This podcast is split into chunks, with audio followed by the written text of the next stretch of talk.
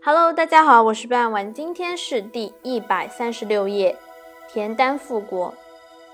中国战国后期，齐将田丹凭借孤城寂寞，由坚守防御转入反攻，一举击败燕军，收复国土的一次著名作战。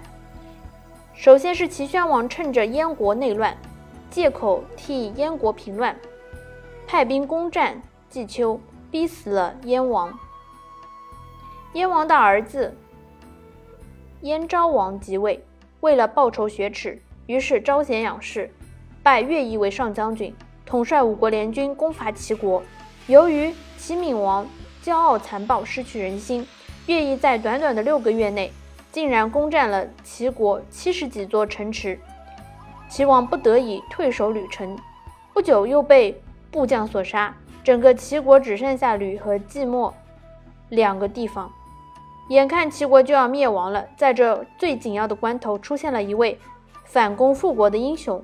他以这两座城池为根据地，善用各种谋略与战术，一举打败燕兵，光复了故土。这就是有名的田丹复国的故事。